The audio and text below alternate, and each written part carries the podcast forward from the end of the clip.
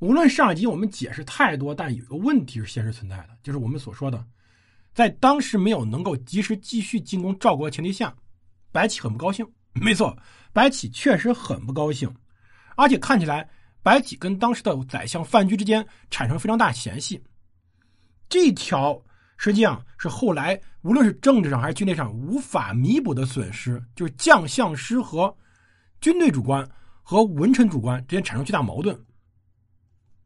而赵国当时赵孝成王用于亲之谋，反而挽救了长平战败之后的危机，转危为安。要知道，赵国损失了几十万人口，这点对赵国是本质上伤害。赵国从此就没有能够再次集结起这么大军力，原因在于此。但是另外一方面呢，赵国至少表面上维持了整个态势相对的平衡，也维持了自己安全。但就这个原因，随后范雎想补救当时没有继续攻赵所留下遗憾。就开始考虑再次进攻赵国，但问题在于这时候他已经错过那班车了，再进攻赵国其已经占不到便宜的，而随后麻烦就接踵而至。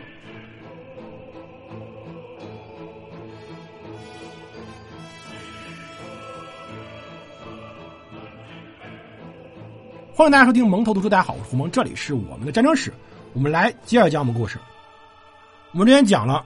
不管是秦昭襄王自己愿意，还是当时范雎进谗言，反正白起是被罢了，军队呢是撤了回来，没有能够继续攻赵。到秦昭襄王四十八年，但是范雎呢，哎，觉着这个事儿吧，白起已经下去了，然后呢，开始考虑要不要进攻，继续进攻赵国。所以赵国这时候其实已经回过来劲儿了，就是我确实死了几十万人，但是赵国也不是那么小的人口，他也可以进行招兵来弥补自己的兵力不足，进攻肯定是不够的。但是防守问题应该不是很大，所以当年九月的时候，让武大夫王陵率兵再次伐赵，又换了人了。这次还是那条路，由上党去进攻邯郸。到第二年，秦昭襄王四十九年，也就公元前二百五十八年的时候，当时王陵屡战失利，由于没有打上，当时秦军呢开始往前面派兵，开始增兵，增兵以后。再次战败，这次战败比较非常惨，伤亡五校，这一校呢是八百人，伤亡五校损失四千人，这损失其实并不小了，说明这次损失其实已经伤到秦军本身了。因为秦国军队，我们这时候强调，经过长平之战，他损失是非常大的，他本身军事规模也不是很大，可能派了三五万人过去，结果损失大概十分之一，对军队来说损失是相当大了。这个时候，秦昭襄王有点后悔，后悔什么呢？就说他罢白起有点不合适，秦军呢也没有合适人接替白起，所以呢就准备再次用白起为将。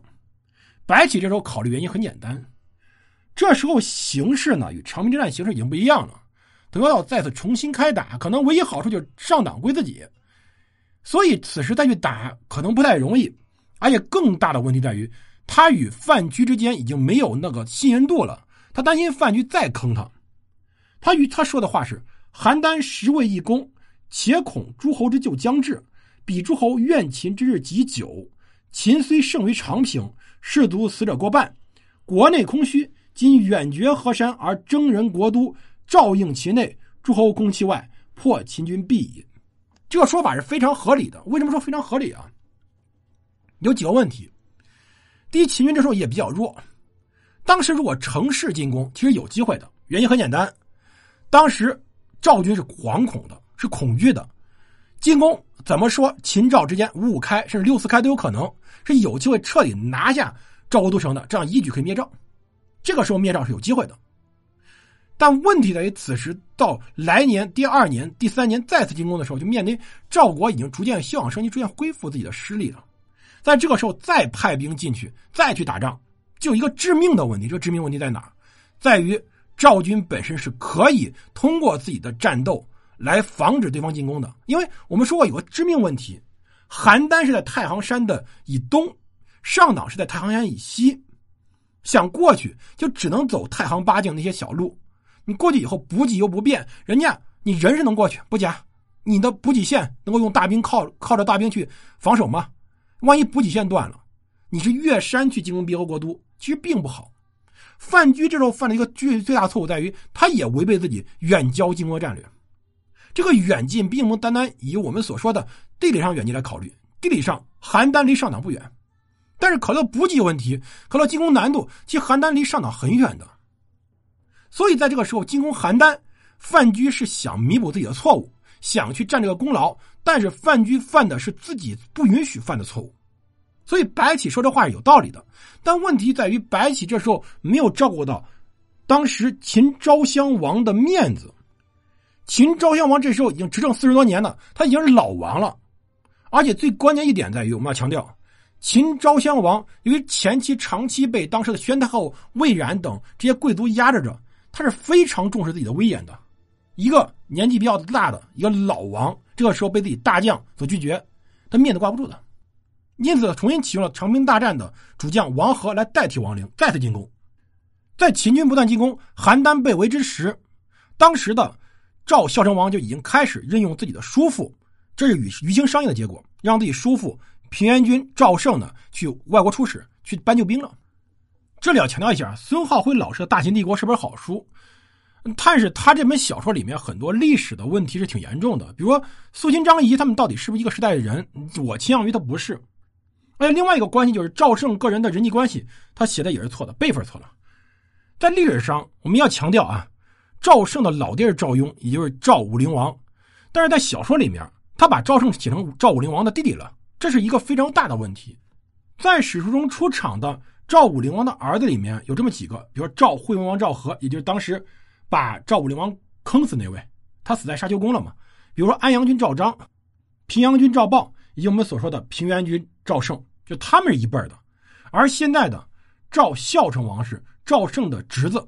他们这么一层关系，所以这个人际关系在我们所熟知的这个小说里面是错的。就是《大秦帝国》这套书确实写的不错，写的非常精彩，但里面很多内容真的是错的。因为这本书我大概在上高中的时候，我曾经在上语文课的时候把它看完了，这点要注意一下。它里面很多的史实与历史上真正的史实不符的，人物形象与历史上真正人物形象也是不符的。大体上，它和我们所熟知的二月河老师所写的。三部曲那是一个水平的东西，都是非常好的历史小说，一定要注意这点。好，我们回来说当时赵国的态度。当时平原君呢就没有直接去魏国，其实平原君首先去魏国比较合适，因为魏国这个时候离得近，而且魏国的信陵君呢是平原君的妹夫。史记中记载，信陵君的姐姐就是平原君的老婆，所以他们两个人不光有亲戚，而且两个人关系还非常好。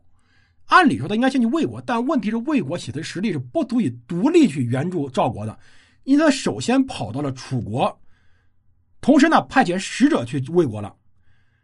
平原君当时有非常多门客，门客的数量达到数千人，他与西陵君魏无忌、孟尝君田文以及春申君黄歇合称为战国四大公子。嗯，这时候田文已经死了好久了。其实田文这个人问题在于。他跟齐闵王之间矛盾很大，后来呢，他就逃到了魏国，后来居住在自己的封邑薛邑这里，所以后来薛邑在某种意义上算成了当时齐国与魏国之间的一个独立小王国了。呃，当然田文哲死了以后，这个地方就被齐国和魏国合力灭掉了。他的薛邑应该在今天江苏徐州郫县这里。当我们讲这个故事的时候，田文已经死了很多年了，所以最关键这时候对于赵胜来说，就是说服当时楚国的春申君。但赵胜手下门客很多，真正能用的不多，很多人就白养着。他想挑二十人一起去，他最早找了十九个人，但剩下的人呢，真的找不着了。此时有一个门客毛遂呢，自愿与他前往。但问题是，毛遂跟了他三年了，其实从来没有见过平原君赵胜的面他们两个人从来没见过。平原君问他：“你叫什么呀？你来这多久了？”这门客就说：“我叫毛遂，到这三年了。”平原君问说：“这有才能的人呢，活在世上就像一把锥子放在口袋里，它尖儿很快就冒出来了。可是你到这三年没有听说你有什么才能。”毛遂说：“是我到今天才让您看到这把锥子，要是您早点把它放在口袋里，它早就戳出来了。难道光露个尖就算了吗？”所以这毛遂其实说话是非常狂，但问题在于我们要强调，在这种关键时候，你说话不狂是没有人认识你的。所以平原君很赞赏他的胆量。就决定让毛遂填上这个数，正好凑够二十人一起去楚国。在楚国谈的时候，当时平原君与楚考烈王，还有春申真、赵歇三个人一起在朝堂上讨论，讨论时间太长了，可以说从早上一直谈到中午，谈了几个小时。这二十个门客就在台阶下等着。当时平原君反复劝说楚王，楚王自然也不大愿意，因为楚国这时候也挺难的，刚刚把内部稳定，而且刚刚呃跟秦国算是修好了，刚刚消停一会儿，这时候楚王也不太想去惹秦王，而且楚王长期在秦国居住着，他知道秦国家底儿，台下门客等的不耐烦了，就有人去撺掇当时的毛遂，就说：“哎，毛先生，看你，你来。”就毛遂就拿着宝剑直接上了台阶，高声喊。合纵不合纵，三言两语就给解决了。怎么能早晨说到现在，太阳直了还没说完呢？纵之利害，两言而决矣。今之日出而言，日中不决，何也？就是你们在这白活来白活去有什么用啊？一点用都没有。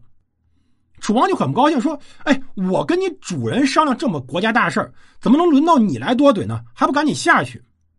随后毛遂就比较狠，毛遂直接按着宝剑跨前一步说：“王所以斥随者，以楚国之众也。”今十步之内，王不得弑楚国之众也。王之命悬于随手，五军在前而赤者何也？且隋文汤以七十里而望天下，文王以百里之壤而陈诸侯，岂其士卒众多也？诚能聚其势而奋其威也。今楚地方五千里，持戟百万，此霸王之资也。以楚之强，天下弗能当，白起小数字耳。率数万之众，兴师以与楚战。一战而举燕郢，再战而烧夷陵，三战而辱及王之先人，此百世之怨，而赵之所修，而王物之恶也。何众为楚，弗为赵也。其实这话撂挺狠的。一方面呢，按着剑说，你就是兵多又怎么样？你兵多，现在我离你十步，我随时可以砍了你。